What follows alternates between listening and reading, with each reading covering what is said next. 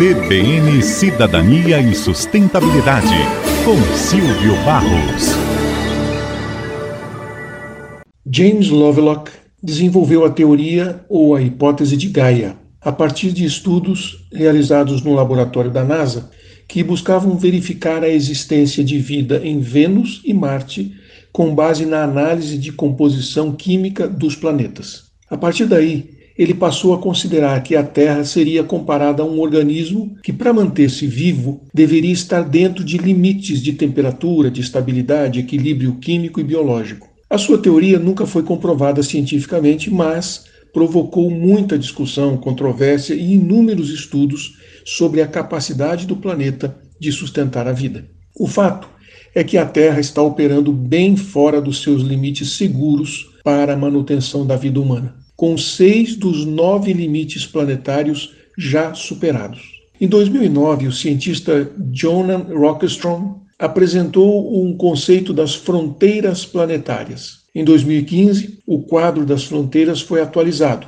com dados de sete das nove que haviam sido definidas. Um estudo mais recente, divulgado por diversos veículos na imprensa nacional e internacional, com manchetes na Bloomberg, no Correio Brasiliense, no Financial Times, no Guardian, na Reuters, fez uma análise e apresentou o primeiro estudo que ofereceu um panorama abrangente de todas as nove fronteiras. Esse estudo está mostrando um quadro que não é bonito, não. As atividades humanas causaram desequilíbrios irreversíveis em seis dos nove limites, com riscos significativos para o futuro da humanidade.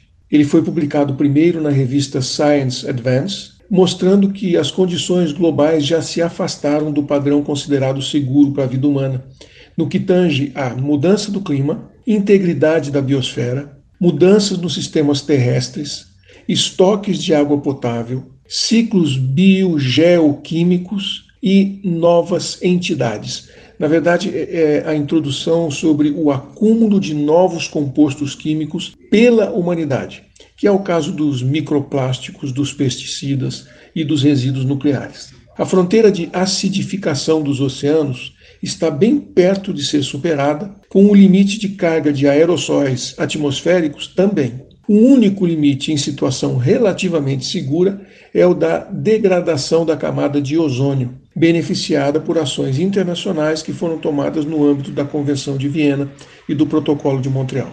Como a gente não sabe por quanto tempo vamos poder continuar a transgredir esses limites, que são fundamentais, antes que as pressões combinadas entre eles conduzam a mudanças e danos irreversíveis e incompatíveis com a nossa permanência no planeta, a melhor coisa que a gente tem a fazer é começar imediatamente a mudar o nosso comportamento ambiental. Concorda comigo?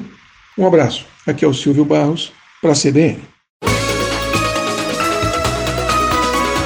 CBN, CBN Campo Grande.